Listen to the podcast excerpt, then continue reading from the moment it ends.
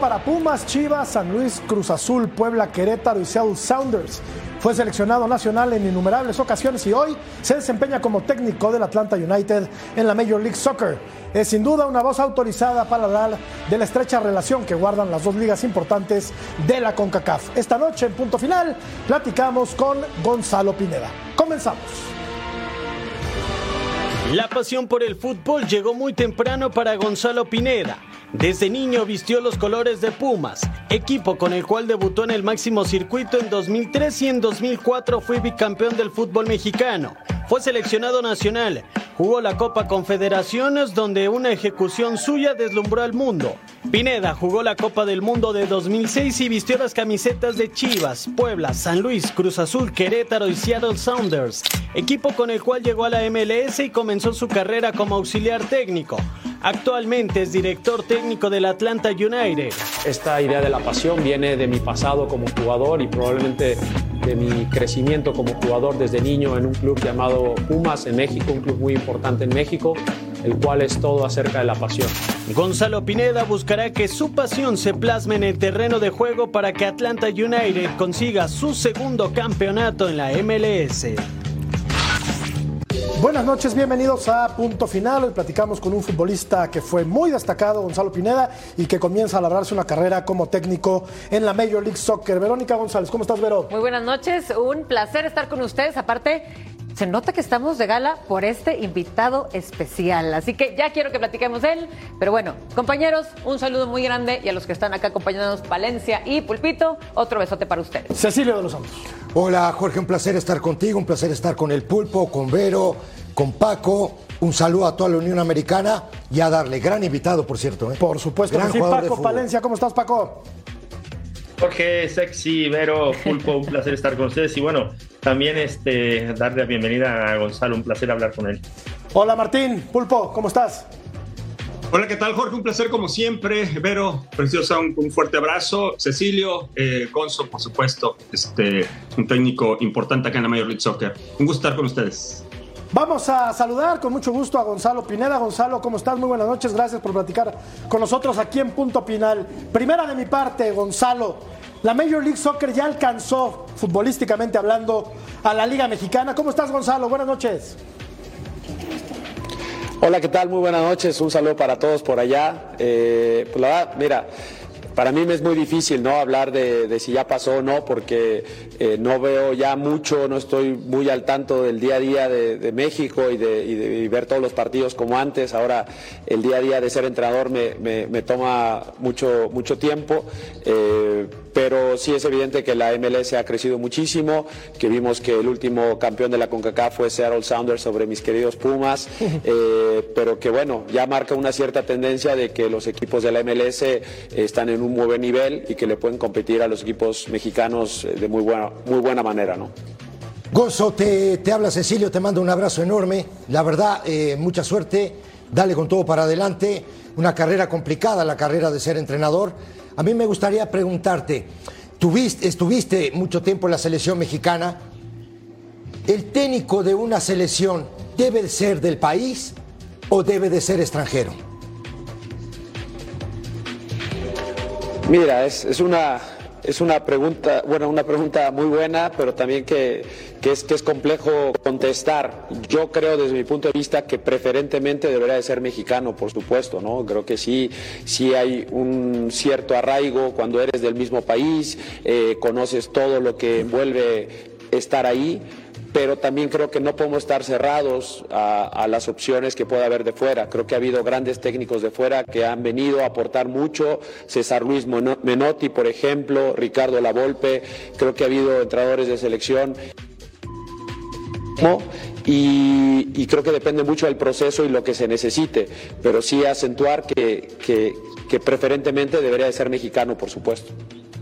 Gonzalo, ¿cómo estás? Te saluda Vero González. Mucho gusto. Qué carrera, te admiro mucho.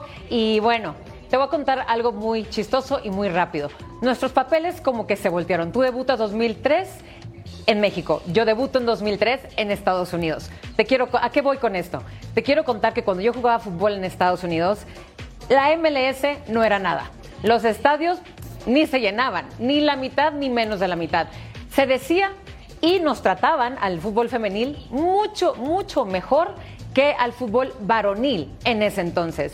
Ahora que tú estás viviendo, y lo acabas de mencionar, la MLS ha crecido impresionantemente y yo también lo he estado viendo desde acá. Dime por favor esa experiencia, ya como ves, de cercanía, de competitividad en cuanto a MLS y México a estas instancias. Sí, hola, ¿qué tal Verónica? Mucho gusto. Eh, la verdad lo que dices tienes toda la razón. Eh, tú lo viviste desde antes que yo, en 2003, la MLS, yo no la conocía en ese entonces. A mí me tocó de verla del 2014, que es cuando yo llego a Seattle Sounders.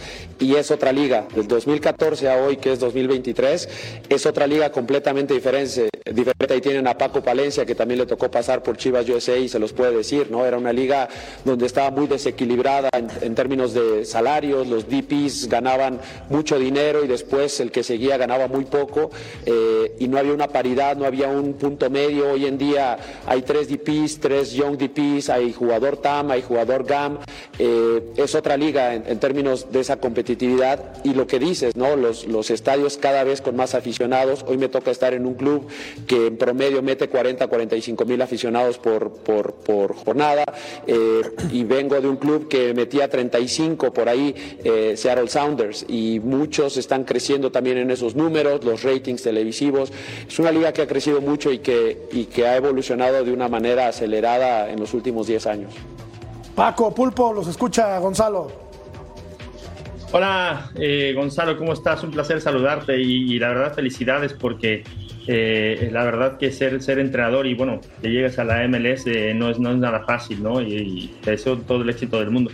Yo, yo nada más quiero hacerte una, pregunta más, más enfocada al fútbol, más allá de la mentalidad y la infraestructura que, tiene Estados Unidos, ¿qué destacarías tú tácticamente de los equipos en Estados Unidos? Pues yo creo que la riqueza, bueno, primero que nada, un gusto saludarte Paco también, eh, qué gusto saludarte de, nuevo.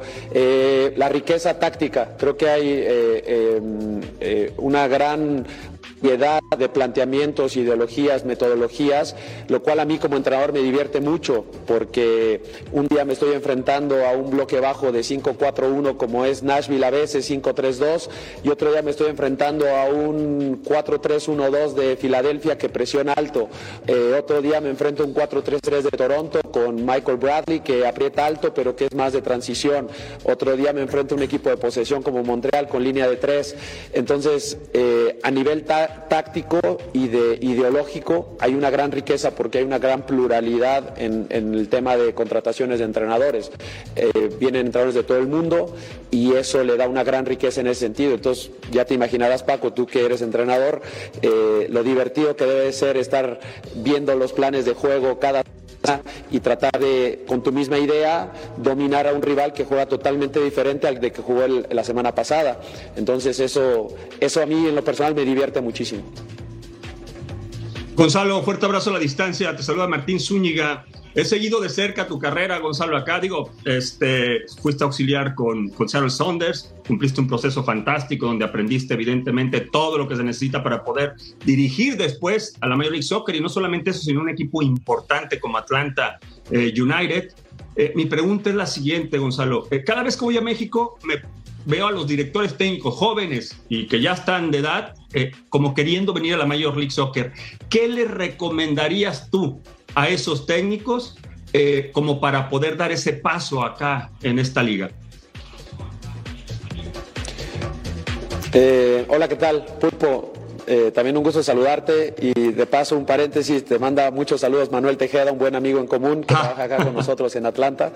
Y, bueno, el tema del jugador joven, eh, del, técnico joven que, pueda venir acá o de experiencia, pues yo creo que simplemente animarse. Yo creo que hay grandes técnicos en México que estoy seguro que lo podrían hacer extraordinariamente bien acá en la MLS, sobre todo porque acá veo que hay mucho tiempo para poder trabajar. Los proyectos son largos, los proyectos son a mediano y largo plazo. Entonces, a técnicos que tienen una metodología buena, creo que tienden a, que les vaya bien en la MLS porque tienes tiempo de trabajo, tienes apoyo de los directivos, tienes apoyo de, la infraestructura que existe acá en Estados Unidos. Entonces yo creo que solo falta que, se animen, ¿no? que, den el paso, si es que esa es su meta, por supuesto, eh, porque hay todo para poder triunfar acá. Regresando un poco al tema de la selección mexicana, eh, Gonzalo, todavía no se nombra el técnico de la selección nacional. Parece ser que hay dos perfilados que son, que están prácticamente fijos, que son Guillermo Almada y Miguel Herrera. ¿Cuál de estos dos te gusta más, Gonzalo? este, mira, no, conozco bien a los dos en el tema de, metodología o de manejo de, vestidor. Este, nunca he podido platicar con ninguno de los dos. Em, me gusta cómo juegan los dos los, los, equipos de ambos entrenadores. Creo que ambos tienen una propuesta similar, agresiva, dinámica, que les gusta proponer, que les gusta ser protagonista. Eh, quizás tiene un mejor presente Almada por lo que está haciendo hoy en día con Pachuca, pero no nos podemos olvidar de lo que ha hecho Miguel Herrera en México, que ya también tiene la experiencia de, haber sido entrenador de la selección en un mundial, lo cual creo que sería también valioso. Eh, es mexicano, lo cual también creo que le da ese ese conocimiento eh, de, la mentalidad del mexicano, de, la forma de ser, cultura. Eh, pero, pero bueno, al final la gente de pantalón largo que siempre toma estas decisiones, pues ojalá que, tome la mejor por el bien del fútbol mexicano, ¿no? Gonzalo, es preocupante el tema del debut de jóvenes en México. ¿Cómo se trabaja inferiores o fuerzas básicas o como tú le quieras llamar en la MLS? Mira, creo que la MLS está también creciendo en esa parte, no se tenía tan desarrollada incluso hace cuatro o cinco años, creo que ha crecido mucho en la parte de infraestructura en cuestión de fuerzas básicas, hoy en día hay muchos equipos que están produciendo muchos jugadores, eh, pero no creo que sea todavía el fuerte de la MLS, creo que en eso, eh, creo que superior. Creo que México, los procesos, el escauteo, eh, eh, la, parte de infraestructura, sobre todo de selecciones menores y de, y de divisiones inferiores en los clubes, creo que México sigue estando arriba.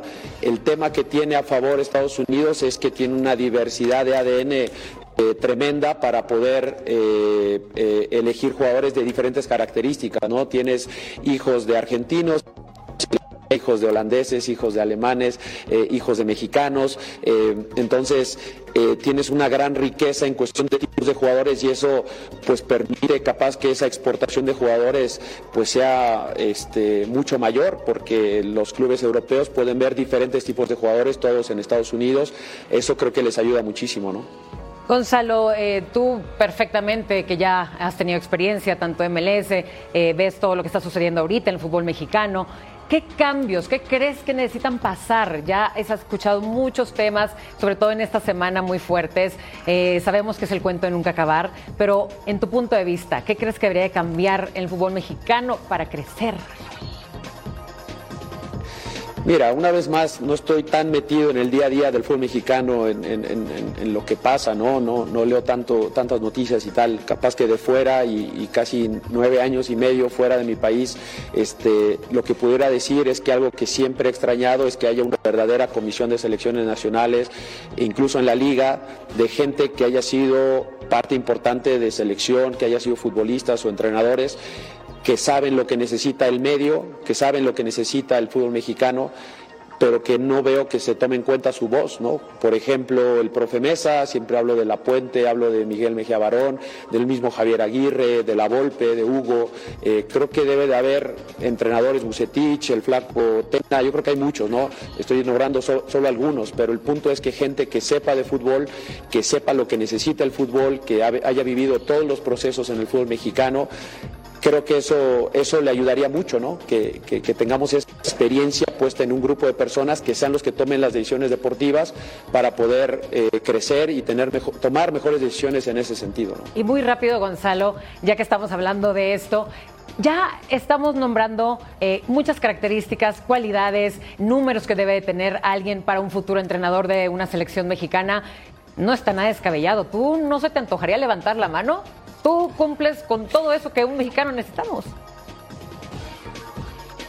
No, no, no, no, no. Todavía no estoy a ese nivel para nada, ni cerca. Eh, y además, obviamente, como cualquier técnico eh, en general en el mundo quiere ser entrenador de su país, por supuesto, eh, pero en día estoy enfocado al 100% en Atlanta United, no tengo otra cosa en mi mente que no sea Atlanta United y, no, me, no me vuela mucho la cabeza con cosas a futuro, estoy en el presente totalmente y, bueno, preparándome algún día, ojalá que llegue, pero hoy en día estoy en, en Atlanta 100%. Pensando, me imagino, Gonzalo, en la League's Cup, ¿no? Donde se van a medir equipos mexicanos y estadounidenses. Sí, sí, la verdad que estamos Estamos todos en la liga, yo creo que muy emocionados por ese torneo. Todavía falta por definir un poco el, el formato después de estos grupos de tres equipos eh, por regiones. Eh, habrá que ver cómo es, pero estamos todos muy emocionados por esa, esta competición que, va a ser muy especial, la primera vez. Eh, y, bueno, a nosotros nos tocará enfrentarnos a Cruz Azul, a Inter Miami. Y la verdad es que queremos ser muy competitivos en ese torneo. es en junio y esperemos que lleguemos muy bien en cuestión de lesiones y de nivel eh, deportivo para poder medirnos muy bien ante, ante esos equipos. ¿Algo más, Paco Pulpo? Y yo una pregunta rápida, Gonzo. Oye, eh, ahora que estás tanto tiempo fuera, eh, ¿cómo ve la gente de, la MLS y, todos los, este, los norteamericanos cómo siguen viendo a la Liga Mexicana y a la selección. Son dos en una, ¿no? Porque eh, se dice que antes era el gigante de CONCACAF México, ahora con todo esto que ha pasado, que Estados Unidos ha, en lo deportivo ha, mejorado muchísimo y ha tenido mucho más logros, ¿se sigue viendo y se sigue respetando a, México tanto como antes? ¿O ya, ya lo ven como que eh, por, por arriba del hombro? No, yo creo que se sigue viendo mucho respeto a México. Lo hablaba con, mis amigos de Seattle cuando enfrentaron a, Pumas. Después del partido me decían que todos los respetos para Pumas, que era un gran equipo, estaban impresionados con algunos jugadores, estaban impresionados también con, el estilo y la garra Puma, algo que, que, me resaltaron mucho.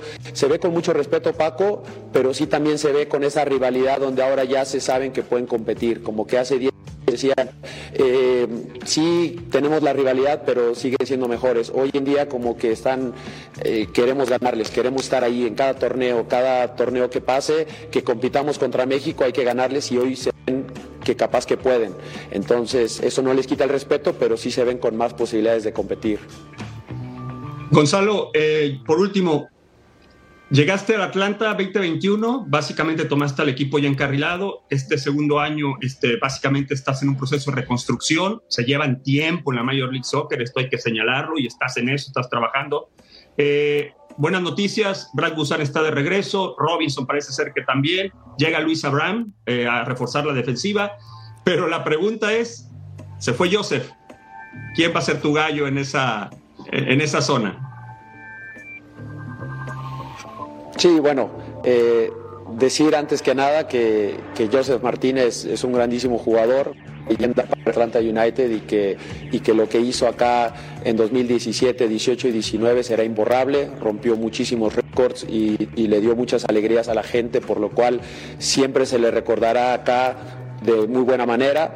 Creímos después de un análisis como organización que, que, el ciclo se había terminado y que queríamos ver otras posibilidades y bueno, estamos en esas. Eh, espero que pronto tenga noticias de, del nuevo jugador que, que, competirá en esa posición como número 9 y más allá de los jugadores, espero que la figura del equipo en esta ocasión sea todo el equipo, no sea un solo jugador, un solo referente.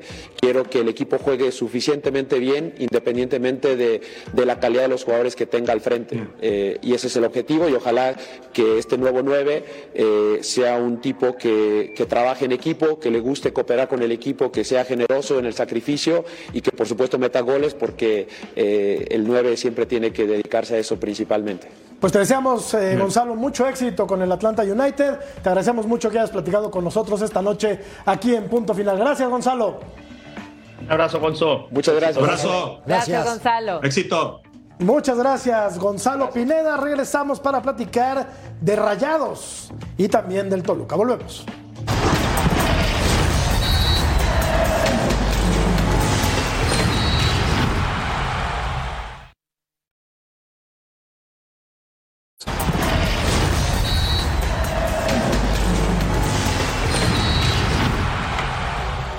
Regreso en el punto final. Tenemos encuesta y dice así: Ya alcanzó la MLS en lo futbolístico a la Liga MX. Solo hay de dos.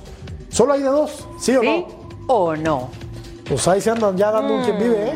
Mm, No, bueno, de hecho. Es no relativo, es relativo. ¿Sí? ¿Por qué? A Es ver. relativo. Dime, Porque dime. mira, por ejemplo, el año que ganó Tigres, Sí. jugó mejor Los Ángeles Fútbol Club. Al final, de hecho, en todo el torneo fue mucho mejor. Tigres pasó por muchos problemas eh, en Liga MX y en lo que viene siendo la Conca Champions, por la Liga de Campeones de la CONCACAF. Y en ese partido, la mayor parte del tiempo fue del Ángeles Fútbol Club.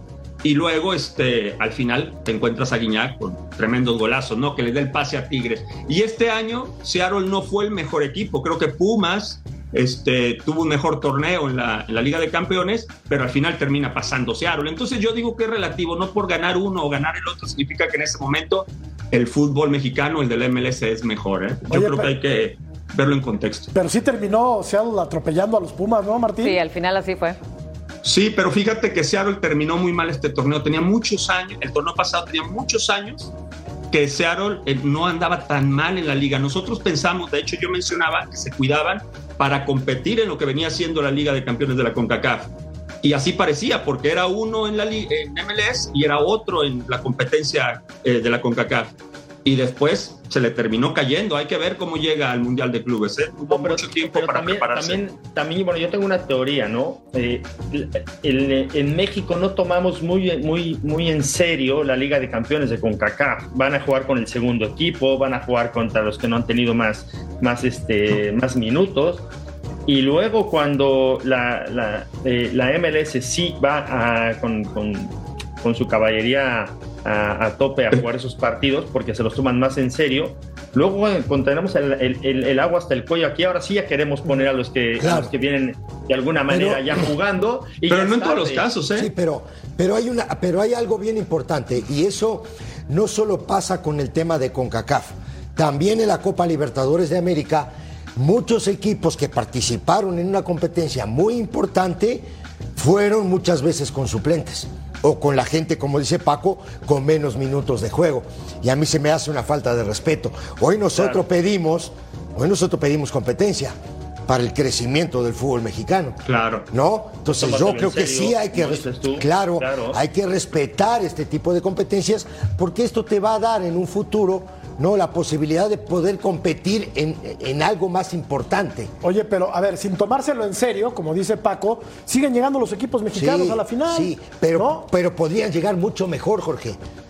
Yo no ¿Quién sé. juega el Mundial de Clubes? Jorge? Después Ah, vas no, al no, Mundial de Clubes. Eso sí. Claro, no pero- tomártelo en serio. Claro. Mira quién juega el Mundial de Clubes. No, Ah, no. pero, pero yo creo que sí lo tomó en serio, Paco. O sea, ya la final, yo, yo creo que vas con todo, ¿no? No, sí, conforme. Pasa lo que en el torneo de Copa, ¿no? En México, ¿te acuerdas? Juegas Claro. con segundos equipos, Claro. das chance a chavos y conforme te vas metiendo dices, oh, ya cuenta más. Sí, Entonces ya vas lo con que- todo en la parte final. lo que me refiero es que a lo mejor la final hubieran jugado dos equipos mexicanos en lugar de uno, Sí. uno, Uno uno y uno. de la MLS o uno acá, sino que si se lo toma en serio los demás equipos, a lo mejor estuviera disputando las tres equipos mexicanos y, un- y uno Sí. de la MLS, Sí, sí. la semifinal, ¿no? Eh, a eso es a lo que yo me refiero, no, no, no me refiero que la, el, el Sí, de la pero- final naturalmente se lo toman todos pero en serio, ¿no? Pero por- no por hay eso- camino. Por eso mencionaba Paco en general y hacía énfasis en que tanto en MLS como en la CONCACAF, por ejemplo, Seattle fue uno en MLS, le fue muy mal y en la CONCACAF le fue muy bien.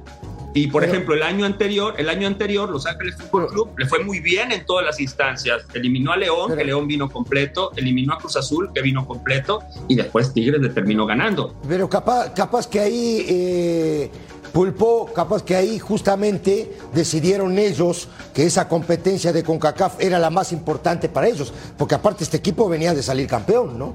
Entonces, como no, que ojo. también, digo, No, no, no. Eh, venía de ser Supporter Shield el año anterior. Sí, el año anterior. Un equipo que normalmente ha jugado muy bien. Claro. Y, este, y en ese año no logró nada. Perdió la Conca Champions y, y, este, per- perdón, con Tigres. Y después este, termina quedando fuera, evidentemente, de lo que viene siendo la final de la MLS, de la MLS Cup, ¿no? Entonces, por eso yo mencionaba, es relativo, muchachos. Es relativo. No significa que porque ganas un, un torneo eres mejor futbolísticamente hablando, como tampoco es mejor Estados Unidos por haberle ganado las últimas dos veces a México, ¿no? Por ejemplo, en Las Vegas y en lo que viene siendo Copa Oro y ese tipo de cosas. Yo creo que, que habría que hacer un, pues, un balance más, más Yo profundo. lo que en sí, yo lo que sí, que, que no nos ganan es en proyectos y en Sí. infraestructura. Sí, sí, Sí, organización, O sea, nos dan organización, 10, 15 todos, claro. Claro, Lo ahí deportivo sí. es diferente, pero en eso yo creo que estamos, Sí. estamos muy Hay, hay una legua, hay una legua, Y hay una también, legua de, Y de- rápido también algo, no sé si estén de acuerdo, compañeros, que eh, dice mucho el que muchos jugadores, antes era la popularidad de la MLS, se vienen los retirados de Europa y se acabó. Ahora ya hay hasta muchos jugadores mexicanos muy competitivos que tanto de aquí se prefieren ir a Estados Unidos, a la MLS, o tanto los que vienen de Europa se vienen a la MLS. O sea, eso también habla mucho de la competitividad y cómo Claro. está la Y liga ahorita. claro. Y algo, Y algo bien importante, algo bien importante, Vero, perdón, Paco, es que están comprando jugadores 18, 20, 21 años, 22, y eso es muy importante. ¿eh? Ojo, ¿eh? joven de que 18 compra. millones. Claro, claro. Ya, ya, ya hubiéramos querido acá, en esta liga, que hubieran venido a retirarse David Beckham, Ah, que hubiera venido eh, a, a Zlatan, retirarse Zlatan que no se retiró, ¿eh? Que no se retiró, Bueno. además Gareth Bale. o sea, vuelo. ya hubiéramos querido acá, claro, acá no hay la lana para pagarles a estos monstruos, pero ya hubiéramos querido que se Ah, sí a ¿Sí hay? ¿Cómo que no hay? Para pagarle a Zlatan Por Ibrahimovic. favor, Jorge. Bueno, está bien. Vamos a revisar. Eres un beligerante. Beligerante. Sí. Tú lo serás. Ah, A ver. Suena muy feo. Ya alcanzó. Ya alcanzó. Es que le tiro Paco este, palabrejas para que, para que vaya al diccionario y, y se ilustre el muchacho. Ya alcanzó la Major League Soccer en lo futbolístico a la Liga MX. Tómala. La, el 76% dice que sí. Entonces, pues este es un termómetro. Vamos, no estamos diciendo que así sea, pero. La Claro. gente suele tener la razón, mi querido Pulpo. No quería. La gente suele tener Por ejemplo, razón. mira, Claro, te lo digo que sigue de- el fútbol te lo- sabe. Te lo digo desde meses antes, ¿eh? Por ejemplo, cuando se juegue la League Cup, el torneo de la MLS va a estar a la mitad. De hecho, van a hacer un parón para meterse en este torneo. Y la Liga Mexicana seguramente estará en pretemporada. Claro. Entonces, no hay parámetro, me explico. Y después, cuando te vas a diciembre y te enfrentas, los equipos del MLS o ya van terminando o cuando juegan las primeras etapas de CONCACAF, este, el MLS va iniciando. Entonces, Exacto. este tema de los calendarios también influye mucho. Bueno, Por eso yo digo, tampoco acaba- hay que acaba de jugar un partido de pretemporada y le metió cinco, ¿no? ¿A, qué, ¿A qué equipo? A ¿Quién, Paco, perdón? Cruz Azul jugó un partido de pretemporada hace poco y, y- y le metió Sí. cinco, me parece, a uno de la MLS. América Ah, también. pues, ayer el el amistoso América de ayer. le- Ganó le 6 pasó a, América 6 a y- 0. Y por eso, Pues, eso de los parámetros Yo- y, y- y- y los tiempos, tienes toda la razón. ¿Quieres decir algo rápido? No, no, así rápido porque el, el- el- el productor me está presionando. ¿No te gustaría, después de todos los jugadores que dijiste, tener a Vela, al Chicharito? ¿No te gustaría México, tenerlos acá? Por supuesto que sí. Por Dios. Por supuesto que sí. Bueno, vamos a ir a la pausa, regresamos ahora sí para platicar de Rayados y del Toluca que se enfrentan este domingo en uno de los partidos más atractivos de la fecha número 5. Volvemos a punto final.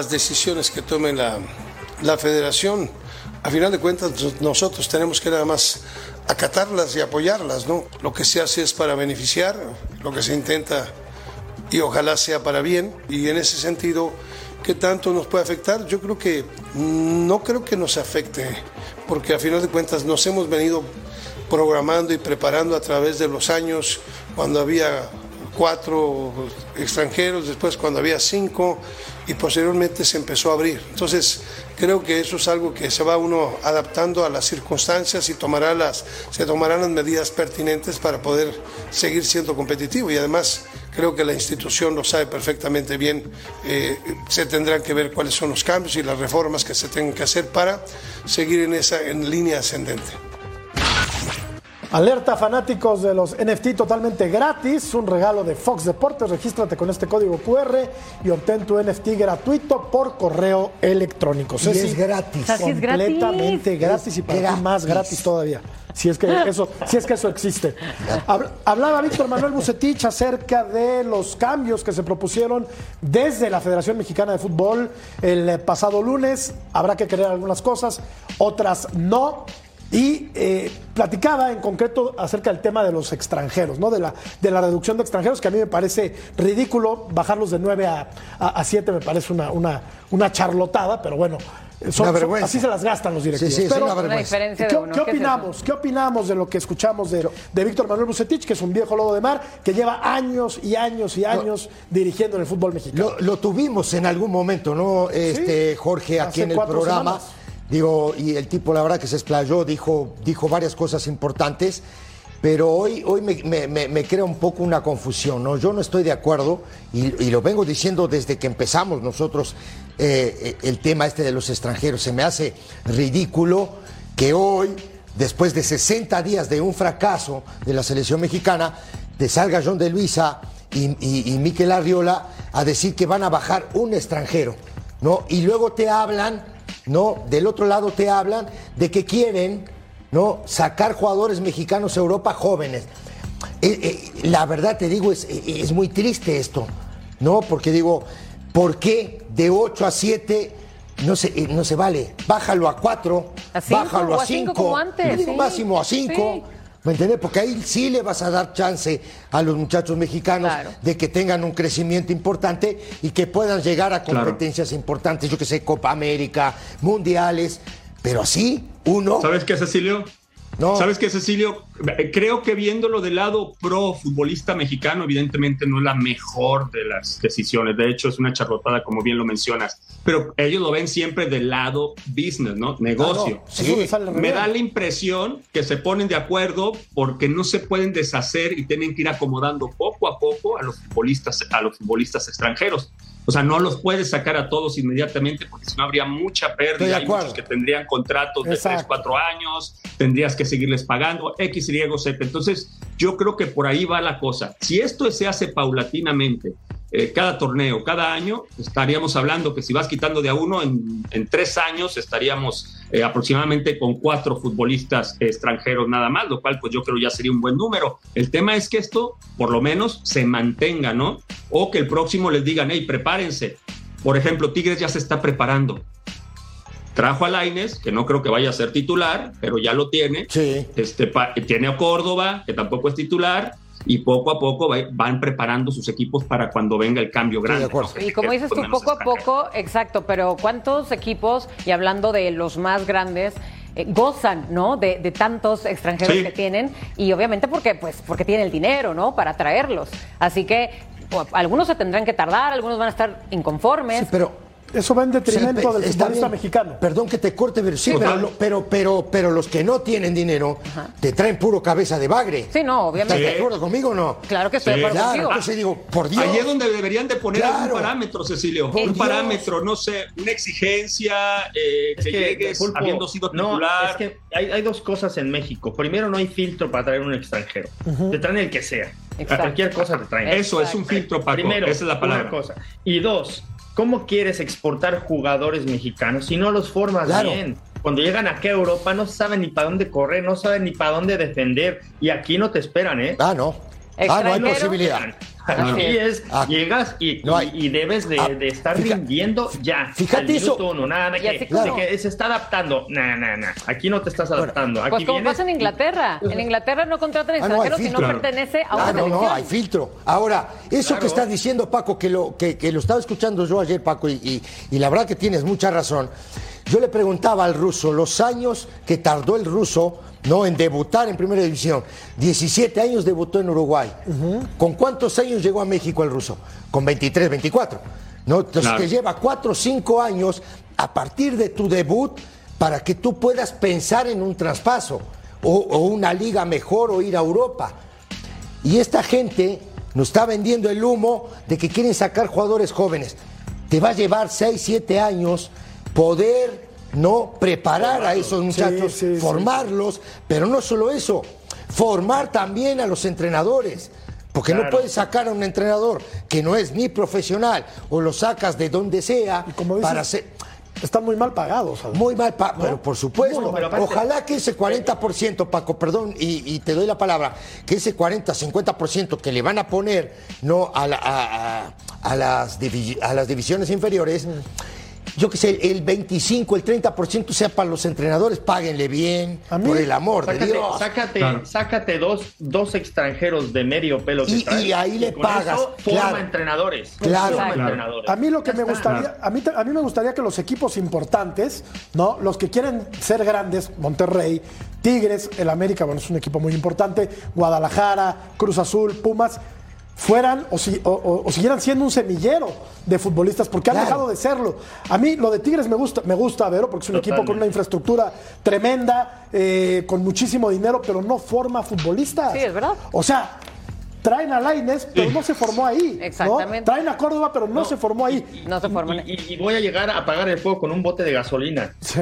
Pumas, Pumas, que se supone que teníamos una cantera en Pumas, dime qué jugador de Pumas en este momento hay en la selección mexicana o está o está de titular en un equipo grande. Ninguno. Solo eh, Lira, solo Lira en Cruz Azul. Pero- Entonces tampoco es que estemos jugando, estamos formando grandes jugadores en una de las mejores canteras entre comillas de Pumas. ¿Por qué? Porque no hay buenos formadores. Talento hay en todo el mundo. Bueno, Talento no hay, no hay tela, De acuerdo. no, no- no hay, no, no, no tengo duda que hay talento en todo el mundo. Lo que no hay son formadores. y Paco, en un país con 130 millones de habitantes, Imagínate. debería y de que no haber tengamos y, y que no tengamos una selección medianamente competitiva. A mí me parece un despropósito absoluto. Tenemos que hacer una pausa, regresamos a punto final.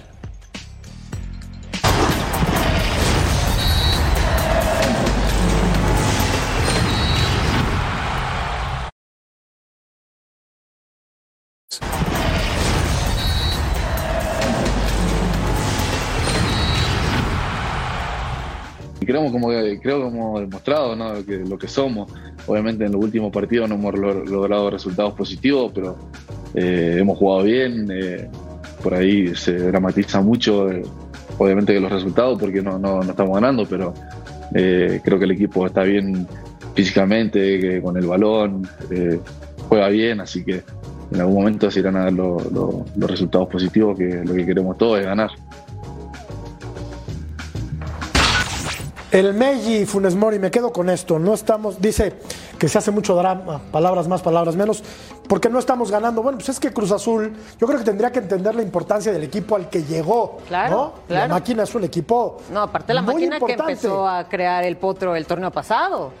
O sea, lo, lo levantó, lo salvó y, y esperábamos, ¿no? A que al menos, al menos llevara un ganado, un empatado. O sea, no lleva nada ganado ahorita el Cruz Azul. Es, No. Ha sido una decepción. No es drama, Paco, pero sí hay que exigirle más a Cruz Azul, ¿no? Digo, sé que es un desastre, sabemos cómo No, está no, organizado, pero- pero Y Cruz Azul, te voy a decir que en los equipos grandes, América, Cruz Azul, Pumas, Chivas, Tigres ahora, eh, eh, Monterrey, eh, Chivas, no solamente basta con jugar bien, debes de ganar y luego debes de Por gustar. Eso es, eso es un equipo grande. Jugar bien, que es lo mismo que jugar bonito, gustar y ganar. Entonces, tú cada que te enfundas una camiseta de estas, debes de ser consciente de que debes de hacer estas tres, eh, estos tres ob- ob- objetivos con el Sí, equipo, claro. ¿no? Entonces, no puedes decir, ay, es que jugamos bien, pero perdimos. Sí. O jugamos bien, pero, pero o jugamos mal, pero ganamos, ¿no? Sí. No, a Chivas se le está criticando y no juega nada bien. Claro. Pumas, eh, eh, lo mismo, Cruz Azul lo mismo, ¿no? El único que ahí va más o menos son los del Avero, la- lo- los Tigres. Que, Más o menos, dice. Que Más los otros días también, Paco, que los otros días también.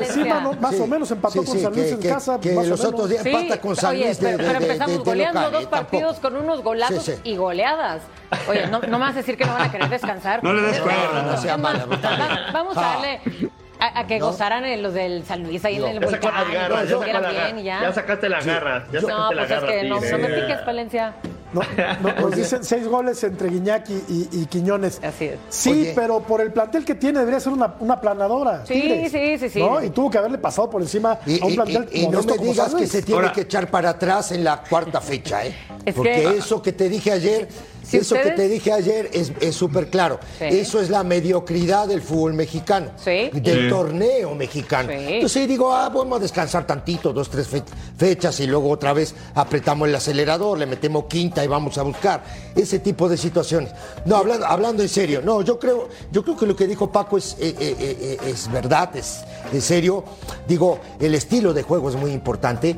Digo, por supuesto que tienes que ganar, ¿no? Porque los equipos grandes tienen la obligación de ganar.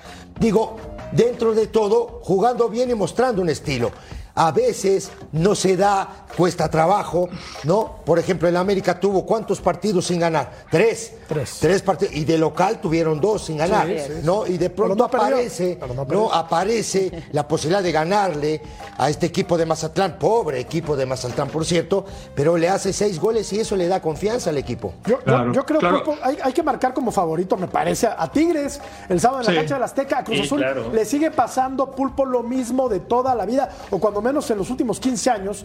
Yo recuerdo Sí. las mismas historias, ¿no? Los refuerzos que llegan tarde o que no los registran a tiempo. Y así como puedes trabajar, pulpo. Sí, para descargo del Potro Gutiérrez, esto es inequívoco, ¿eh? lo que mencionas es una realidad, digo, porque él cuando llega le da un levantón a la escuadra, Sí. el que se espera cuando un técnico llega, Claro. pone orden, crea un grupo y después para potencializar e ir más allá, pues necesitas que tus refuerzos lleguen a tiempo, Claro. que el equipo se mantenga sano.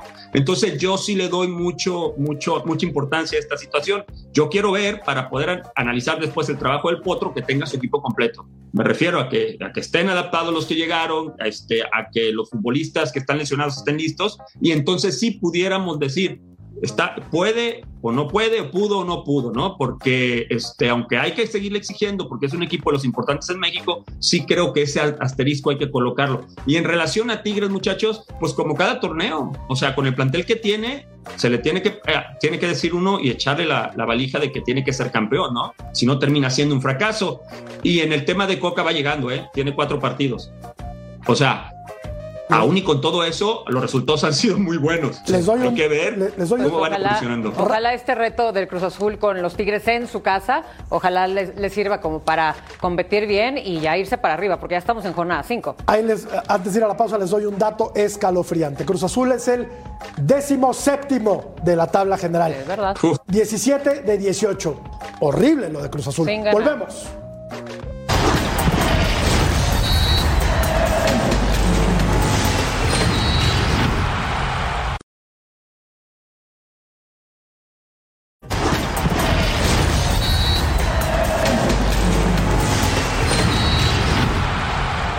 Y aunque el fútbol de Guadalajara no ha convencido a prácticamente nadie, las Chivas están pues bien posicionadas en la tabla general porque han corrido, como lo hemos dicho ya en varias ocasiones, con mucha suerte en el inicio del torneo, la Mucha verdad. suerte. Porque Monterrey le pudo haber ganado y le pudo haber ganado bien, porque San Luis le debió haber ganado también. Juárez estuvo a punto de empatar. Juárez estuvo a punto de empatar y aparte creo que fue mejor en el trámite del partido, perdió con Toluca, o sea, solamente ha perdido un, un- un partido, pero el funcionamiento pulpo de Guadalajara ha dejado muchísimo que desear, aún con todo y las promesas del nuevo técnico Paunovic, de hacer de este equipo Sí. espectacular. Sí, en relación a lo que son 90 o más, ¿no? De un partido, porque digo, ha jugado por periodos y lo ha hecho bien, o sea, bien a secas. Y después viene este tema que en la segunda parte batalla mucho. Estuve en el estadio para ver el Juárez contra Guadalajara y palpándolo ahí en vivo, en realidad sí se metieron en muchos problemas. No puede cambiar un equipo tanto, ¿no? Del primer tiempo al segundo, aunque hay que destacar que uno de los goles es en penalti, un penalti grosero, este, y la otra es un error grande por parte de este muchacho Oliveira, que es el, el lateral por izquierda, ¿no? Que terminan robándole el esférico en una zona que es de seguridad, lo cual me sigo sin explicar cómo quieres controlar allí con la presión del Nene Beltrán atrás. Entonces, dos errores que aprovechan y después medio manejan el partido y termina siendo la figura Jiménez. Tiene que mejorar mucho el equipo, evidentemente, porque se le van a venir los peces gordos. ¿eh? Este, ahorita ha enfrentado equipos que están batallando y todavía tiene a Querétaro para seguir tomando altura en relación al puntaje y, e intentar mejorar en base a lo que te da esto, Cecilio, Palencia, este, en relación a lo que es ganar mientras obtienes las condiciones adecuadas Claro. Del sistema Claro, de juego, ¿no? Claro, porque eh, era lo que yo comentaba, ¿no? Digo, de pronto no jugando bien, sacas un resultado, pero eso te da la confianza. No es lo mismo empezar una semana perdiendo que ganando. Lo- la- el, el- el trabajo es diferente. ¿Entendés? Sí. Digo, sí te quedan dudas. Pero yo creo que el técnico Sí, sabe que su equipo no funciona. Lo sé, lo sé, Jorge. Los jugadores saben que no Sí, pero anda. no es lo mismo que tú venga, por ejemplo, tiene, tiene un par- dos partidos ganados, un empatado y un perdido. Ah, Así está claro. Chivas, ¿no? sí. Digo, tiene siete puntos. Digo, pero, pero es diferente el inicio de, de- de- de- de semana ganando un partido. ¿Me entiendes? Entonces, como que ese tipo de situaciones le da al técnico esa confianza para seguir trabajando, pero también a los jugadores. ¿Me entendés? Más allá de que estés jugando bien o no. Ojo, ese es Sí, otro tema, ¿eh? Pero ¿Y tú cómo sabes es? como jugador, perdón, pero Sí. Dale, Paquillo. no, que tú sabes como jugador pulpo que aunque Sí. estés ganando, tienes esa sensación sí. de que no Claro, está claro. bien y que no y que, y que has ganado porque has sido contundente, las dos que has tenido las has metido y naturalmente tú no eres no eres tonto como jugador y sabes que tu equipo no está funcionando y que tarde o temprano si no lo tienes claro y que no estás bien, no estás haciendo las cosas bien, van a empezar los miedos y los temores de, eh, de- de que no estás eh, jugando como debes de jugar y que los, los resultados eh, han sido de alguna manera fortuitos o contundencia, como le pueda, como le quieras llamar, ¿no? Y el jugador no es tonto, el jugador sabe perfectamente que el equipo no está bien, aunque te puedan hablar mil cosas de que los resultados dar tranquilidad, que, que esto apenas comienza, sí, pero tiene caducidad esto, ¿eh? El no jugar bien tiene fecha de caducidad claro. muy Claro. No, no, pero Empezando por Paunovic, ¿no? Él siempre en las conferencias de prensa, siempre le encanta hablar muy positivo de, de los partidos cuando sabemos que no nos ha gustado nada el Chivas de ahora. Pero bueno, así es el fútbol mexicano, ha ganado ¿Pero qué partidos. quieres que diga, Vero? No, no, no, no. A ver, Su labor es tratar de convencerte a ti. cuando entrevistaron, cuando se acabó el partido de Coca y Atlas, Coca fue muy honesto, muy humilde y realista. Él jamás ha dicho, ay, no, estuve muy contento y orgulloso. Paunovic ha dicho, estoy orgulloso de mis, de mis jugadores, ¿de, de pero le dónde? tiene que dar, Pero socialmente bueno, a los Sí, ¿sabes qué? qué increíble Falta- que, falta que si le ganan, es cierto, es cierto. que si le ganan al Querétaro se va a 10 puntos, qué increíble. Sí. Claro, bueno, aparte de que el único partido que tuvo en casa no lo ganó, ¿eh? Ojo. Y eso te crea presión ahí mismo, en el seno, lo que viene siendo en Guadalajara. Y lo perdió con Toluca. Bueno, Atlas contra Juárez eh, femenil este viernes a las 8 del Este, a las 5 del Pacífico, en vivo. La narración de Daniela López Guajardo y Jaime Mota estarán en esta transmisión. Volvemos.